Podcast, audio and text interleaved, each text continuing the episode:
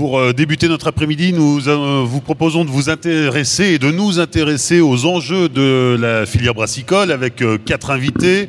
Mathieu Aubert, fondateur de la brasserie La Bouquine, il y a dix ans, c'est dans la région, c'est juste à côté, et qui est également l'un des fondateurs du SNBI, le syndicat national des brasseries indépendantes. Gaëtan Camille des Intenables, c'est en Alsace. ça vient de déménager, c'est où en Alsace? À Rossheim. À Rossheim. Voilà, nous avons euh, Romain Filatro de la brasserie Respect, une jeune brasserie euh, du 78, donc c'est quoi? C'est les Yvelines? Des Yvelines. Et, euh, et, Nicolas Hardy, qui travaille pour G10 et donc qui est distributeur de bière. D'abord quelques chiffres clés, je vais essayer de vous projeter les éléments sur vos écrans. Euh, le chiffre d'affaires de la, brasserie en France, c'est un peu plus de 4 milliards en 2021. C'est 7 900 emplois directs, 100 000 emplois indirects, donc en partant du champ et euh, jusqu'au verre, avec un, chiffre d'affaires total de la filière euh, estimé à 15 milliards d'euros. La filière qui sort d'années euh, de disette avec euh, évidemment la crise sanitaire et euh, la Covid-19 puisque vous n'êtes pas sans vous souvenir que ben, pendant cette période, bars et restaurants étaient touchés par la fermeture administrative. Et évidemment, ce sont pour les brasseurs des débouchés importantes, sinon primordiales. Malgré tout, euh, la consommation pendant cette période s'est euh, rabattue en partie sur euh, la grande distribution et 65% des bières vendues en supermarché, ce qui nous montre que la consommation hors domicile est quand même quelque chose de très important pour la filière bière. Euh, peut-être ce qu'on peut dire, euh, allons-y, hein, euh, je vais vous donner la parole, mais c'est intéressant de, constater justement ce, report de la consommation. Hein. on ne peut plus aller au bar pendant la, crise sanitaire. évidemment, ça inquiète, ça inquiète la, filière, mais la grande distribution, où certains ne, voulaient pas aller auparavant, eh bien, devient pour, pour beaucoup un nouveau débouché. En fait, en effet, euh, à un moment donné, il a été super intéressant pour nous, euh, en tant que fabricants, bah, de se, euh, redessiner un petit peu, hein, puisqu'on avait... alors, chaque brasseur, on va dire, a des schémas de distribution différents. Il y en a beaucoup qui vont faire du direct, travailler avec des distributeurs, des professionnels. Et c'est vrai que quand une structure, par exemple, comme, la Bouquine, où on était 85% en CHR, café, hôtel, resto, et que d'un seul coup, on nous, on nous ferme 85% de, nos clients, effectivement, bah, il faut se il faut se réinventer. Et puis à un moment donné, il faut se dire, bah, on va peut-être quand même passer le pas de la, GMS euh, parce que bah, il y avait que d'ouvert tout simplement. Hein. Donc il y avait les click and collect, toutes ces choses-là. Mais euh, la GMS à un moment donné nous a euh, nous aidé. ce qui nous a permis aussi, puisque c'était aussi une difficulté parfois face aux, patrons de bar. Il y, en a certains de présents, certains, oui, mais ta bière est en GMS. Du coup, on veut pas forcément avoir du, craft en GMS dans nos propres bars. Et là, en fait, ils ont compris qu'à un moment donné, on avait besoin de tous les acteurs euh, justement pour, euh, pour retravailler ensemble. Chez les Intenables ben, nous, ouais, Comment est-ce qu'on a euh, réagi? Parce qu'en fait, la brasserie a été fondée juste avant ouais, nous, on a, commencé en février. On s'est dit, tiens, si déjà on va jouer 2020 ah, c'est cool. Hein. C'était le bon ben, tempo. Je pense que ça a été, le Covid a été un mal pour un bien, parce qu'au départ, on voulait ben, justement s'orienter vers le CHR pour pour euh, vendre nos produits. Et euh, les bars et les restaurants étant fermés, ben, qu'est-ce qu'on va faire? Du coup, ben, on a tout de suite euh, réfléchi à acheter une machine pour faire nos propres canettes. Donc on puisse encanner nos produits et distribuer via distributeur chez des cavistes, chose qu'on voulait faire mais pas forcément développer tout de suite. Donc là, ça a mis un accélérateur sur, sur les, ce, genre de, de circuit de distribution. Euh, on a, grâce à un des bars, on a pu couler un petit peu de fût. On avait un système de, de, cannes à emporter. Euh, faisait un système de livraison, donc ça a permis quand même de couler quelques fûts. Euh. alors c'est sûr que ça reste dérisoire par rapport à ce qu'on peut faire d'habitude, mais ouais, sur le premier confinement, on fait quand même plus d'une cinquantaine de fûts pendant le confinement. C'est avec un jour d'ouverture, on va dire. donc c'est quand c'était quand même pas mal. Et euh, ça nous a permis bah, de faire des bières qu'on n'aurait peut-être pas fait, euh, des barriquets par exemple. On a fait nos premiers brassins, ont servi à faire des barriques euh, dans différentes barriques de vin. Je vois que certains confrères ont aussi fait pas mal de pils pendant le confinement. Du coup, ça a permis de faire des bières qu'on n'aurait peut-être pas fait d'habitude. Après, euh, il fallait se creuser la tête pour euh, réussir à trouver des circuits, euh, des débouchés. on a travaillé avec des restaurants qui faisaient de la vente à emporter, qui proposaient nos produits. certains... Ça, c'est vrai, oui, il y a quand même une belle solidarité aussi auprès des restaurateurs qui, qui faisaient des, des, plats emportés et qui nous ont contactés en nous disant bah, tiens, qu'est-ce qu'on peut faire pour vous aider et qui ajoutaient justement nos bières dedans. Et, ça, ça, ça vraiment faisait une plus-value pour eux et puis ça permettait ben, chacun de. Nous, on faisait aussi point relais pour un restaurant. Donc euh, voilà, c'est vrai qu'on bah, s'entraînait comme on pouvait. Alors chez Respect, jeune brasserie. Ouais. Alors nous on n'a pas euh, subi la crise puisqu'on s'est ouvert euh, après, donc voilà. Mais ça ne nous a pas empêché d'observer un petit peu, bah, justement comment ça se comment ça se passait et puis les conséquences qu'il y a eu chez, chez les autres brasseurs. Et euh, du coup, nous, on a commencé, on a, voilà, on a plutôt été vers le, le canot en trois, trois parties, donc le GMS, le CHR et puis euh, le local, le direct. Euh, voilà, en essayant d'avoir une marge un peu plus forte sur le, GMS en termes de, vente. mais on, a, on est pour l'instant sur, sur vraiment ces, ces, trois pans de canaux de distribution et de vente. voilà. Après, on va peut-être sûrement évoluer. Mais euh, on a, oui, on a beaucoup observé euh, pendant ces différents mois. On a pris contact avec euh, tous les brasseurs et puis on a, on a adapté un petit peu notre, notre début de production en juillet puis 2021 et on a commencé à vendre en essayant vraiment de bien séparer pour être sûr que s'il y en a un qui, qui tombe, il y a les deux autres qui permettent de, nous rattraper en fait. Est-ce que c'est une question Est-ce que ça a remis en cause un petit peu ton envie de monter la brasserie, le fait d'avoir vécu, d'arriver juste après le Covid en fin de compte quoi? Parce que projet, j'imagine, il était là naissant avant le Covid, pendant le Covid, ou c'est après Alors nous, c'était avant le Covid. Ensuite, euh, le Covid euh, bah, nous a permis de structurer encore plus euh, la création et la mise en place de toute la partie administrative. la partie administrative nous a aussi ralenti, puisque bah, tout était fermé, donc on a pris plus de temps que prévu. Euh, on a fait des brassins à façon euh, pour quand même euh, aussi faire une, émulsion de notre bière, un marketing et puis une communication autour de, notre brasserie. mais après, il y a eu aussi l'avantage, c'est que le Covid, les gens se sont beaucoup retournés vers le local, le terroir. Et du coup, bah, ça nous a vraiment motivé à faire exactement ce qu'on voulait. Donc vraiment de la, vente de proximité, retrouver aussi du sens à un travail, puisque moi j'étais en reconversion professionnelle. Donc moi, c'est exactement ce que je recherchais. Donc, euh, ça n'a fait que euh, confirmer euh, mon choix, en fait. Mais c'est intéressant aussi de constater que ces années difficiles pour la filière et difficiles pour tout le monde n'ont pas ralenti les projets. alors, les ont peut-être légèrement ralentis, mais en tout cas ne les ont pas stoppés. Beaucoup de brasseries se sont lancées pendant les, les, deux années un peu critiques. D'autres aussi ont mis la clé sous la porte, hein, il, faut le, il faut le constater peut-être des structures plus fragiles qui n'ont pas survécu à tout ça. On a aussi le point de vue effectivement du distributeur par rapport à ça, euh, parce que euh, on, a eu, il y a eu beaucoup beaucoup d'aides données euh, un petit peu à, énormément de corps de métier, ce qui n'a pas été le cas des brasseurs du tout. Hein. D'ailleurs, on a mis à part les chômages partiels, on n'a rien eu. Ça a été un gros frein, une grosse grosse difficulté, je crois, pour les distributeurs qui ont eu absolument aucune aide. En fait, ce qu'il faut savoir, c'est que pendant le Covid, nous, en tant que distributeur, on a, comme nos clients étaient fermés, perdu 70% de notre chiffre d'affaires. Donc on s'est rattrapé euh, aussi par de la diversification en mettant en lien les brasseurs locaux avec la GMS, s'ils n'étaient pas capables de le faire eux-mêmes. Et on oublie un petit peu, on parle beaucoup de GMS ici, mais aussi toute la partie caviste, qui a connu un gros boost en 2021 pendant le confinement sur la consommation hors domicile, au même titre que la GMS. Euh, donc ça, ça nous a permis de maintenir entre 30 et 40% de chiffre d'affaires dans une période où on aurait très bien pu tomber euh, euh, finalement à zéro si on n'avait pas cette recherche de diversification. aussi, je rejoins ce que disaient tout à l'heure les intenables. On a quelques clients qui ont fait de la vente au fût par le biais de growlers, d'encaneuses.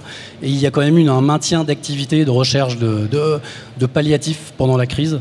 Donc ça nous a euh, finalement permis et obligé d'être créatifs et, euh, et de se, de se euh, finalement de, redéfinir un petit peu les contours de notre métier. Donc les gens ont joué le jeu quand même. c'est vrai qu'ils allaient quand même. Enfin, je vois chez nous en tout cas, on, on avait quand même une clientèle qui venait régulièrement au bar où on faisait un système de livraison. Donc tous les vendredis, on, on livrait dans toute l'Alsace nos clients. Et il y en a qui commandaient vraiment toutes les semaines, même si c'est quelques canettes, mais c'était pour dire je vous aide. on a des gens qui nous ont envoyé des chèques qui habitent à l'autre bout de la France. le jour où je viendrai au bar, vous me ferez la voir que je vous envoie. Enfin, vraiment, les gens ça, le jeu. Ah ouais, non, c'est parti. Il y a, au deuxième confinement, on a, on a refait une, un statut sur Facebook. On a eu plus de 300 000 vues. 500 partages en quelques heures.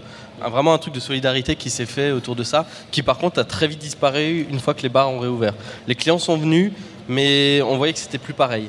Je trouve que c'était presque plus dur les premières semaines d'ouverture où il n'y avait pas vraiment d'ambiance parce que tout le monde s'attendait à une folie, euh, mais la folie n'était pas si présente que ça avec les restrictions. On a eu un petit peu le même phénomène dans les, chez les maraîchers, les vendeurs bio, euh, qui ont constaté la même chose, c'est-à-dire que les gens sont allés se réfugier un peu chez eux pendant le Covid, mais dès que la sortie de Covid est revenue, les habitudes euh, du quotidien sont, sont finalement revenues à peu près comme avant, mais pas totalement non plus. Mais d'où l'importance aussi de diversifier, quoi, en fin de compte, puisque effectivement les click and collect, quand, quand je disais que ça nous a redessiné notre métier, et aujourd'hui des, choses comme ça. Aujourd'hui, euh, bon, des, structures comme j'ai dit sont aussi euh, des magasins mille une bière, et c'est vrai qu'aujourd'hui c'est aussi euh, de la diversification dans le métier. C'est une, approche de la distribution, je pense, qui est vachement plus moderne et qui permet aussi de aussi de plus avoir qu'une seule corde à son arc, en fait là-dessus, les choses étaient un peu déjà amorcées avant, mais en tout cas, c'est étonnant de constater que depuis euh, quelques années, hein, euh, euh, peut-être 10 ou plus, il y a des cavistes qui se spécialisent dans la bière, alors qu'auparavant, ils étaient plutôt tournés vers le vin, ou alors des magasins qui ouvrent en proposant uniquement de la bière. Ah moi, je suis tout à fait d'accord avec toi. Hein. Euh, nous, il y a dix ans de ça, il y avait très peu de cavistes bière, euh, enfin pure, pure bière en France. Il y en avait beaucoup dans les grosses agglomérations, type Paris, Lyon, euh, tout ça. Effectivement, il y avait déjà quelques cavistes spécialisés. Et je ne sais pas si dans l'assistance, il y a quelques cavistes en plus traditionnels. Je pense que les cavistes traditionnels qui étaient vraiment dans le vin, dans les, les spirites, ces cavistes-là ont mis du temps à venir à la bière. C'est-à-dire que honnêtement, je pense que ça fait deux, trois ans que euh, euh, les cavistes trad euh, commencent à faire avoir des beaux rayons de bière. Ça, je pense, c'est peut-être dû aussi au fait que la bière a regagné un peu ses lettres de noblesse c'est que maintenant on peut très bien faire une soirée avec des copains au lieu de ramener une bonne bouteille de vin. Ben c'est, j'ai ramené des bonnes bières à, déguster et on est vraiment rentré dans une phase aussi, je trouve, où la bière c'est plus juste, bah vas-y, quand il n'y a rien d'autre, on boit de la bière ou parce que c'est pas cher.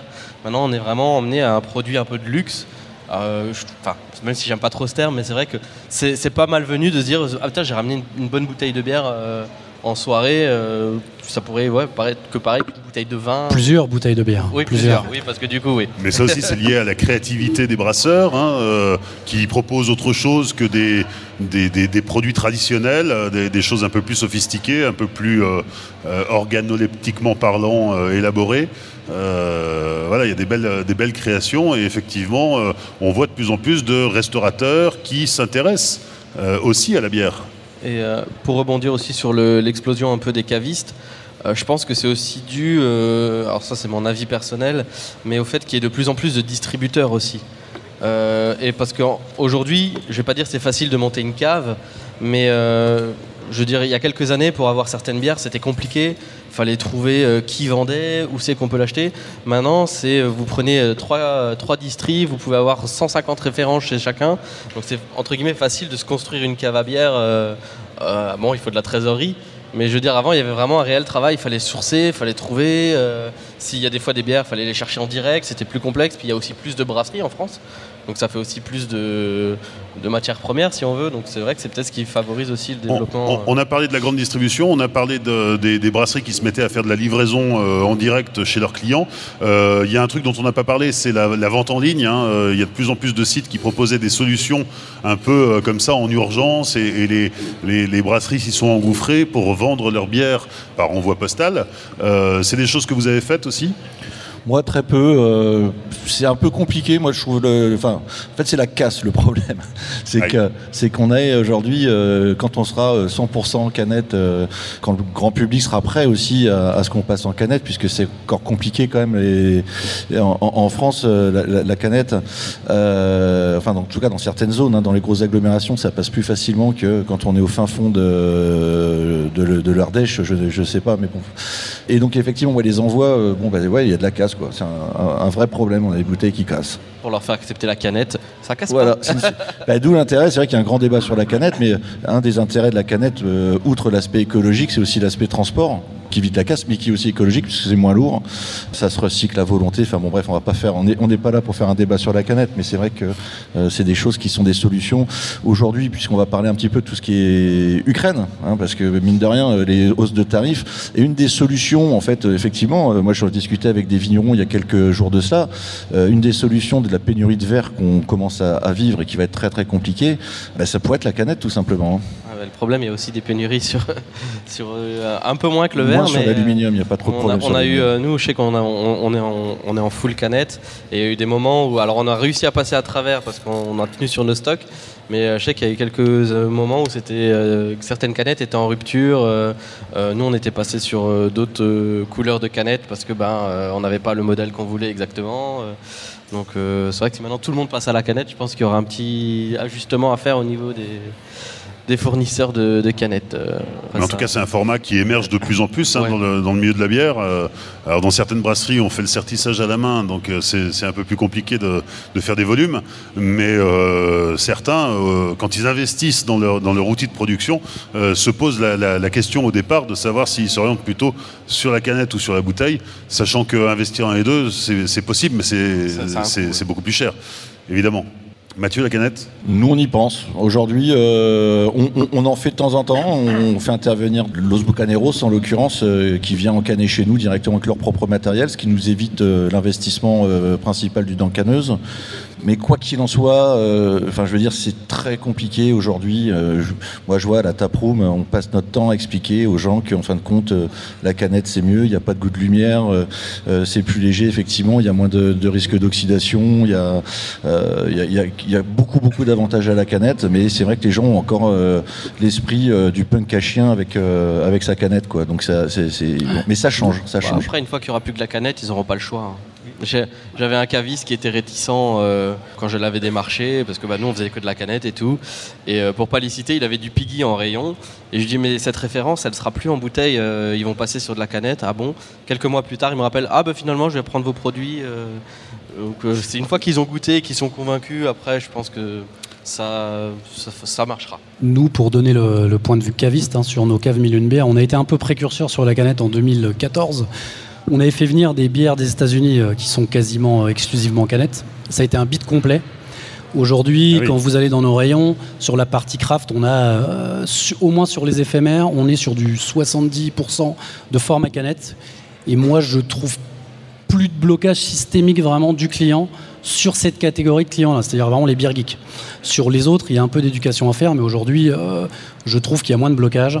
Euh, la canette permet en plus, au-delà du, côté écologique, euh, un meilleur, une meilleure utilisation marketing, parce que je trouve que l'habillage est plus, plus parlant, plus vendeur, on met plus d'informations.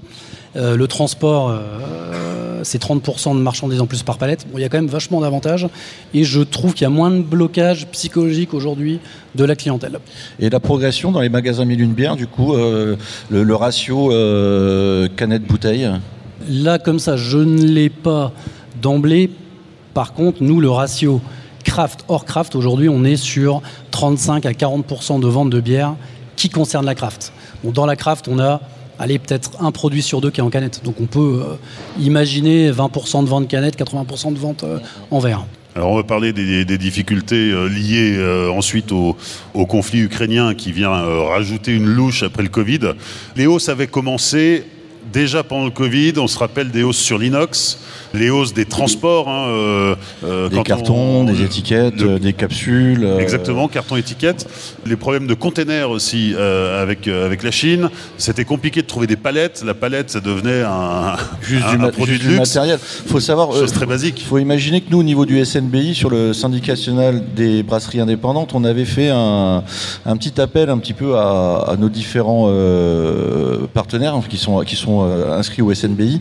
Et les augmentations post-Covid, on estimait en fait qu'il aurait, pour, équilibrer en termes de marge, il aurait fallu augmenter nos tarifs de quasiment 11%.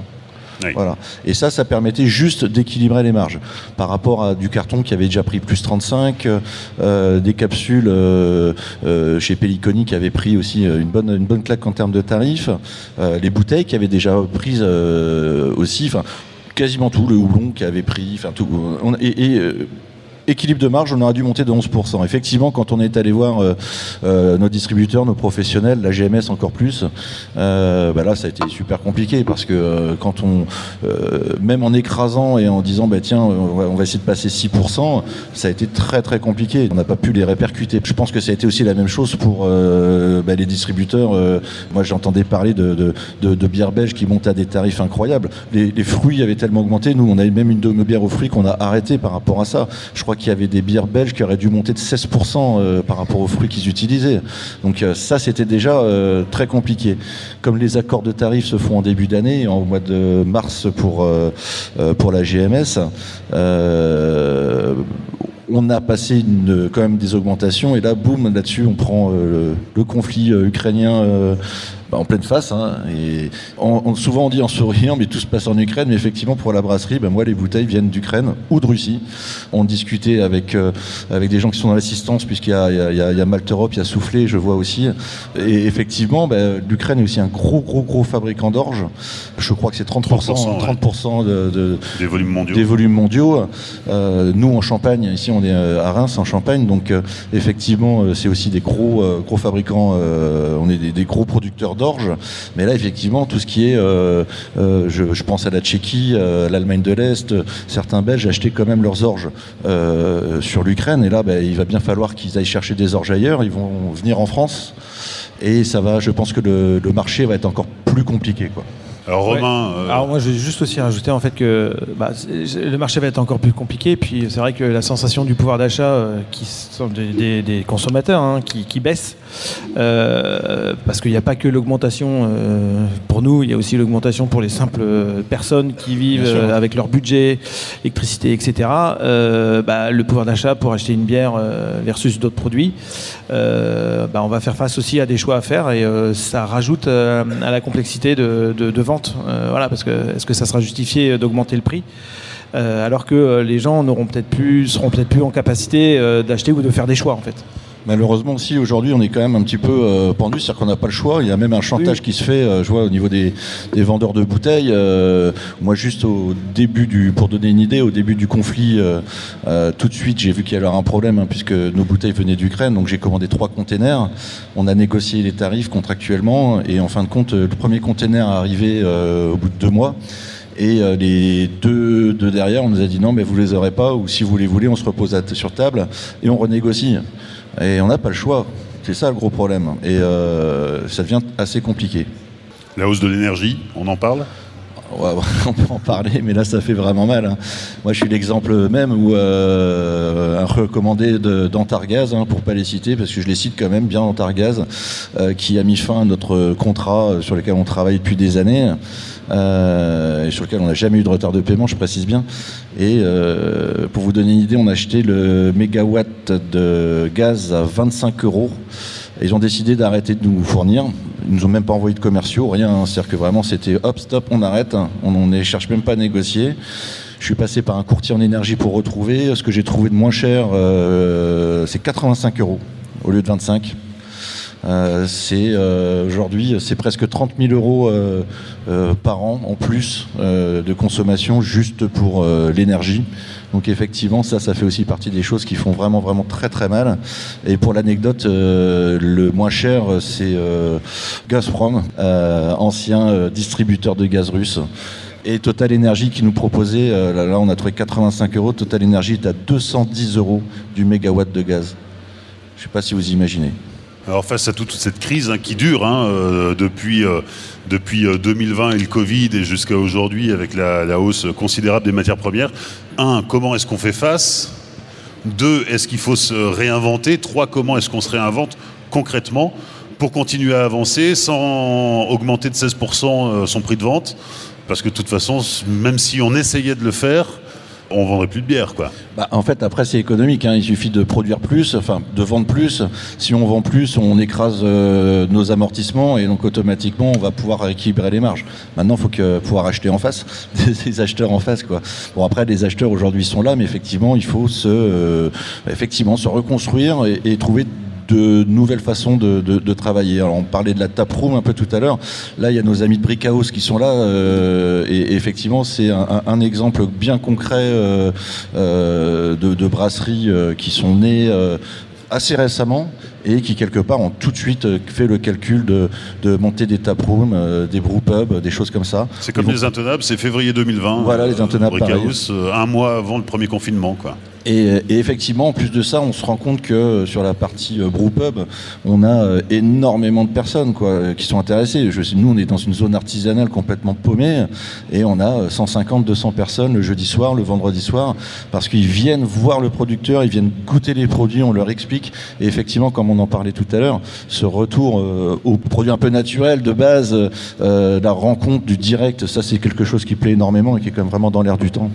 Je suis assez d'accord sur les taprooms, c'est vrai que ça, c'est quand même euh, une plus-value pour une brasserie de pouvoir proposer ses bières sur place. Euh. Après, il y a nous on n'en a pas, malheureusement, on peut pas, le, local ne, s'y prête pas. On aimerait bien. Et maintenant, il y a une petite, euh, comment on va dire ça, un, petit, gravillon dans, dans la roue, c'est que il y a beaucoup de problèmes de personnel au niveau du bar, du restaurant, pour trouver quelqu'un.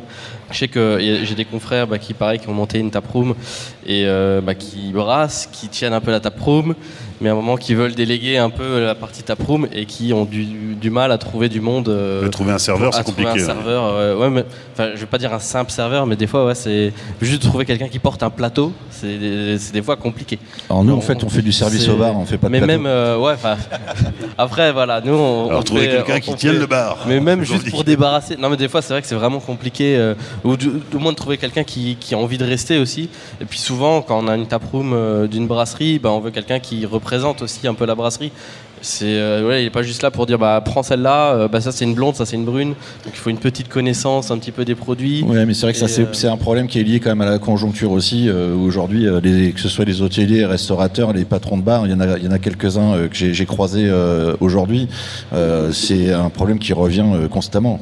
Nous, on a, on a des, des confrères qui, qui, sont obligés de fermer une demi-journée, un jour en plus, parce que bah, ils n'ont pas assez de monde pour faire des roulements. Nous, on a un débar qui ferme un, mercredi parce que bah, pas assez de monde euh, pour pouvoir ouvrir 7 sur 7. Moi, où je suis, ça va, on arrive à tenir. Euh, mais c'est vrai que ça fait des, des, grosses journées. Bah, des fois, je rentre de festival, le soir, je suis encore à servir jusqu'à 2h du mat. Euh j'aime bien ça, mais euh, c'est vrai que c'est compliqué aussi. Et Nicolas, ce retour que tu as par rapport à justement aussi à tous tes clients euh, bar, qu'est-ce que tu sens, ressens aujourd'hui dans, le, dans, les difficultés peut-être des développements de, dans le développement des bars? Tu évoquais tout à l'heure le fait que euh, quelque part les volumes continuent à augmenter dans les ventes, mais que dans les bars en fait ça a tendance à peut-être à, diminuer puisqu'il y a une plus grosse offre. Et, et toi, comment tu ressens ces choses-là? Je pense qu'effectivement le marché du craft reste en croissance forte mais il y a une dilution des volumes par le nombre de points de vente qui est en augmentation en fait. C'est un peu le constat qu'on fait. Euh, donc ce qui veut dire que pour la partie production, c'est plutôt positif. Il y a un marché qui est en croissance. Chez nos clients CHR, euh, il y a quand même euh, cette répartition des volumes qui, qui peut être un problème pour eux.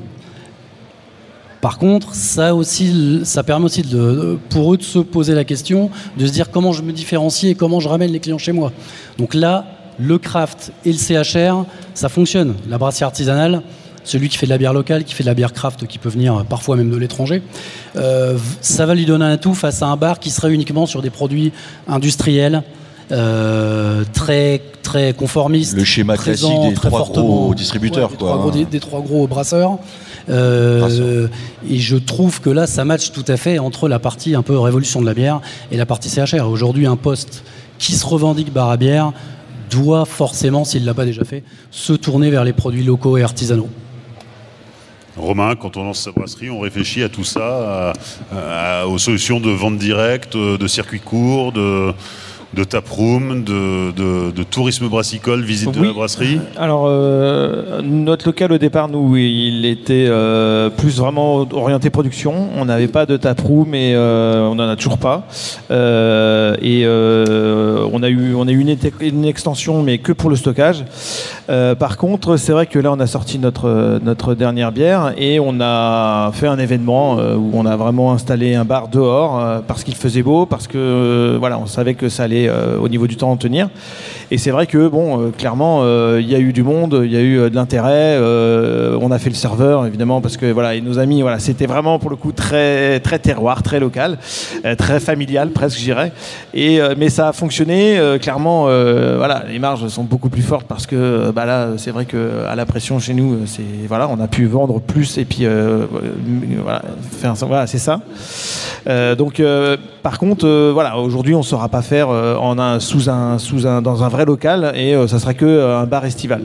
Mais est-ce euh, que ça peut être justement un vecteur de, de- demain tu déménages Est-ce que c'est quelque chose auquel tu penserais euh, directement euh, Ça serait une, ouais, une ouais. priorité? Je sais Bah- que pour nous, aujourd'hui, ça devient tellement logique et c'est prioritaire. Oui, tout à fait. Bah, on avait un petit peu, euh, avec euh, Cyril, euh, mon associé, on avait déjà un peu évoqué ce, ce plan en deuxième étape, euh, de faire un, d'ouvrir un bar, euh, voilà, quelque chose de, de- de- dans un centre-ville ou euh, dans une grande ville ou moyenne ville euh, à côté de chez nous. Euh, voilà, on y pense. euh, on pense que de toute façon, il va falloir qu'on le fasse. euh, voilà.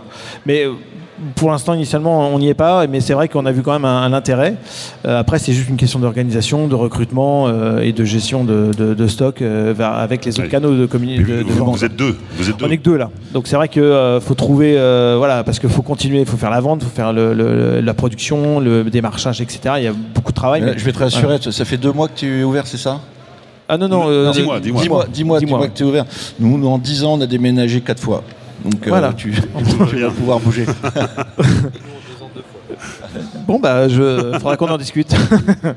et euh, c'est vrai qu'aujourd'hui aussi, on a une autre offre euh, qu'on qu'on- qu'on propose euh, à travers euh, notamment un partenariat qu'on a fait avec Terre de Seine, qui est un office de tourisme euh, du 78 et du 95, euh, avec qui on a vraiment fait un partenariat. Ils nous ont mis à disposition leur plateforme de réservation.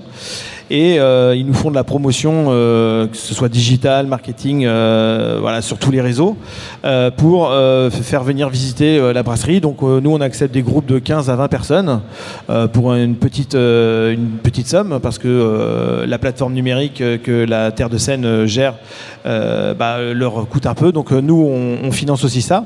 Et en échange, donc on leur fait une visite de d'une heure trente euh, où en fait on fait vraiment euh, on explique euh, bah, qu'est-ce que respecte quelles sont nos valeurs les valeurs éco-responsables et puis la salle de brassage la logistique de stockage.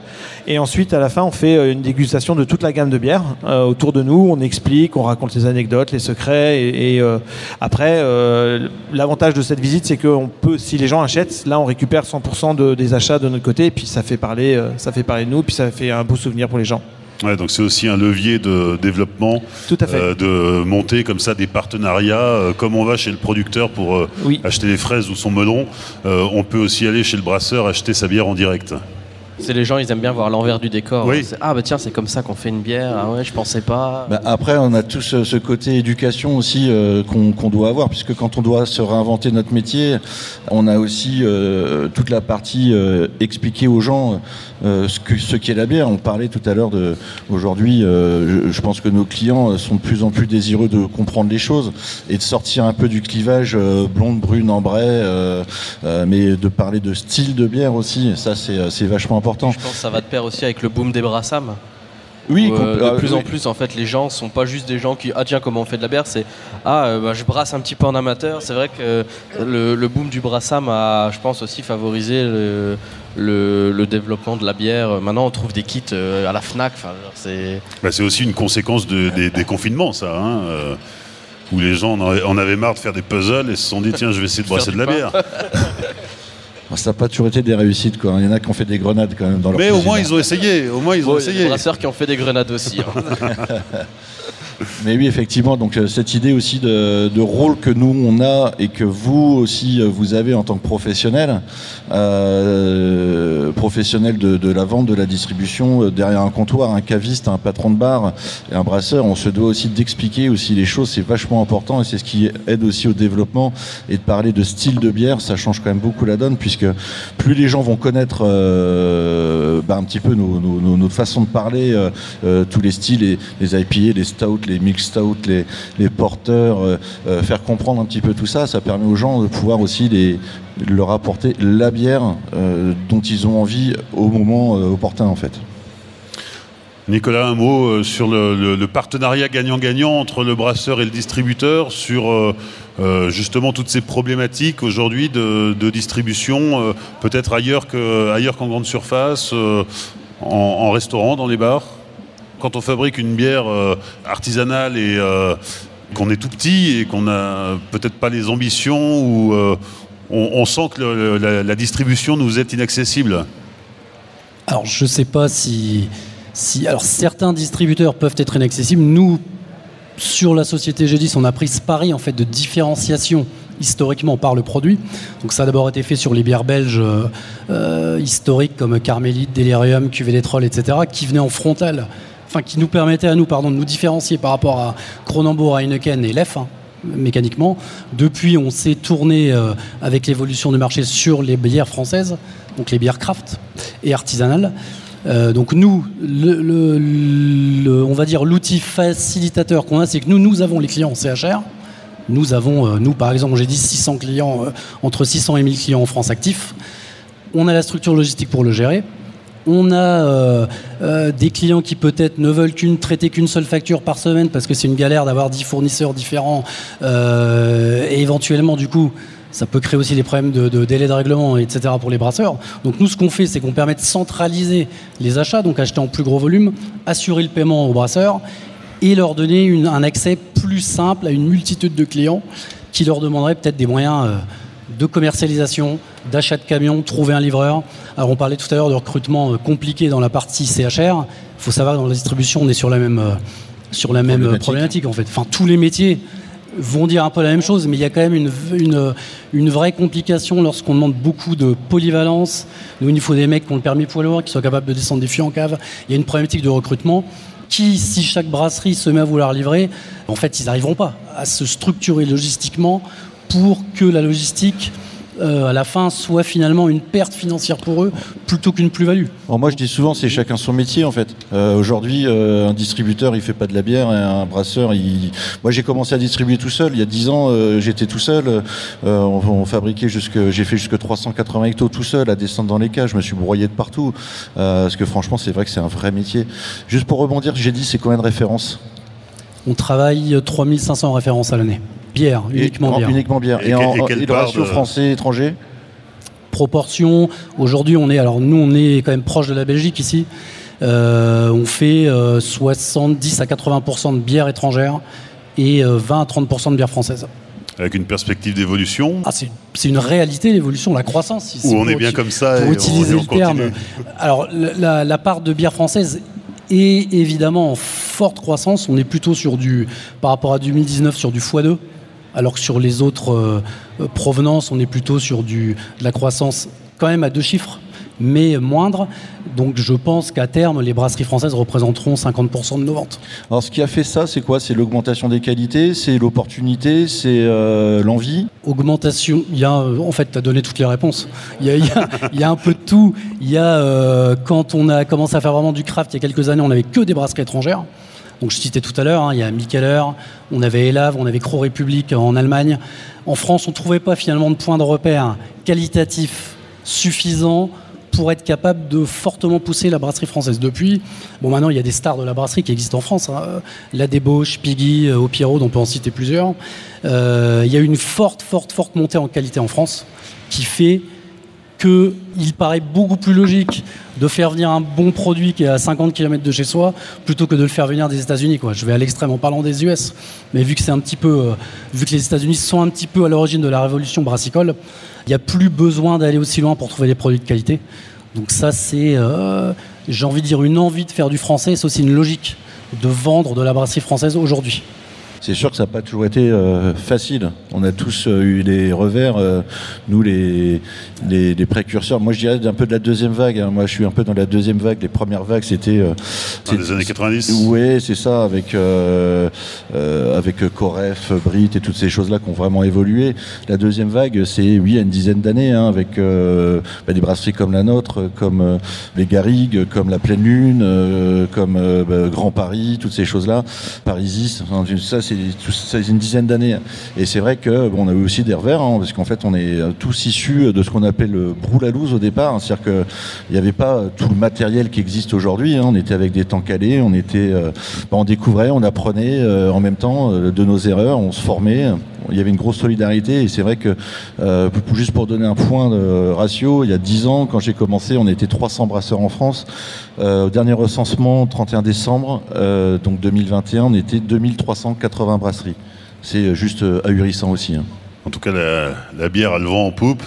Ça continue de se développer, il se crée des brasseries, euh, ça, continue de progresser. Et effectivement, il y a, cette, euh, il y a la qualité qui, suit. Hein, euh, on le voit même sur, sur les cinq dernières années. On a des bières de plus en plus caritatives, qualitatives, comme on dit chez nous. Il y a quelques années, tu, peinais à faire un classement, un top France des brasseries. Tu, devais, tu, devais, réfléchir, tu arrivais à, à peine à faire un top 5, un top 3 alors que tu pouvais faire facilement un top 10 euh, de plein de pays du monde. En France, tu avais un peu plus de mal, et maintenant, c'est vrai que tu peux facilement faire un top 20, euh, enfin sans problème. Euh, un top 50. Même un top 50. On va faire un truc à la télé, on appellera ça le top 50. C'est vrai qu'il y, a quelques, il y a quelques années, mais tu vois, tu les comptais vraiment sur les doigts d'une main, les brasseries. et quand tu regardes maintenant, bah, là, en parallèle. Les intenables, vous êtes combien au classement du top 50 On est dans, le, dans les 15. Dans les 15. Mais tu regardes, là, il y a un festival à Porto, là, en même temps que, que Reims. Euh, il y a des brasseries euh, françaises, il y a Sensis notamment qui est, la Petite Mèze. Euh, là, on s'exporte quand même de plus en plus à l'étranger. nous, on va faire un festival en Suisse avec, bah, il y aura aussi la Petite Mèze, la Malpolon. c'est vrai que là, de plus en plus, maintenant, les brasseries arrivent à s'exporter un petit peu. Alors moi, pour avoir fait des, salons, mes premiers salons en Belgique il y a, 7-8 ans, on débarquait justement avec des gens comme la Pleine Lune, comme Ouroboros, Marjorie Jacobi de la Brasserie du Paradis. On débarquait dans des salons en Belgique, on nous prenait pour des extraterrestres, vous les Français, faire de la bière, mais continuez à faire du vin. Euh, je leur répondais que vous commencez à faire aussi du, bon vin. Hein. J'ai joué un Belge qui sourit là en face de moi. Mais effectivement, euh, ben, on leur faisait goûter et ils achetaient. Et je pense que si un Belge achète de la bière, c'est qu'il va la boire. Hein. C'est pas juste pour la regarder. Et, donc c'est que ça leur plaisait quand même. Et donc effectivement aujourd'hui, euh, je pense qu'en France, on n'a plus trop à rougir euh, de nos produits et qu'on est, on a, on commence à avoir la, French touche euh, qui est assez intéressante. Merci à tous les quatre. Bah, merci. Merci. On peut les applaudir. Merci. Merci à vous. Merci à toi Olivier. le podcast, je crois, sera sur euh, bière-actu.fr, bière-actu.fr. Bientôt. Bientôt. Merci à tous.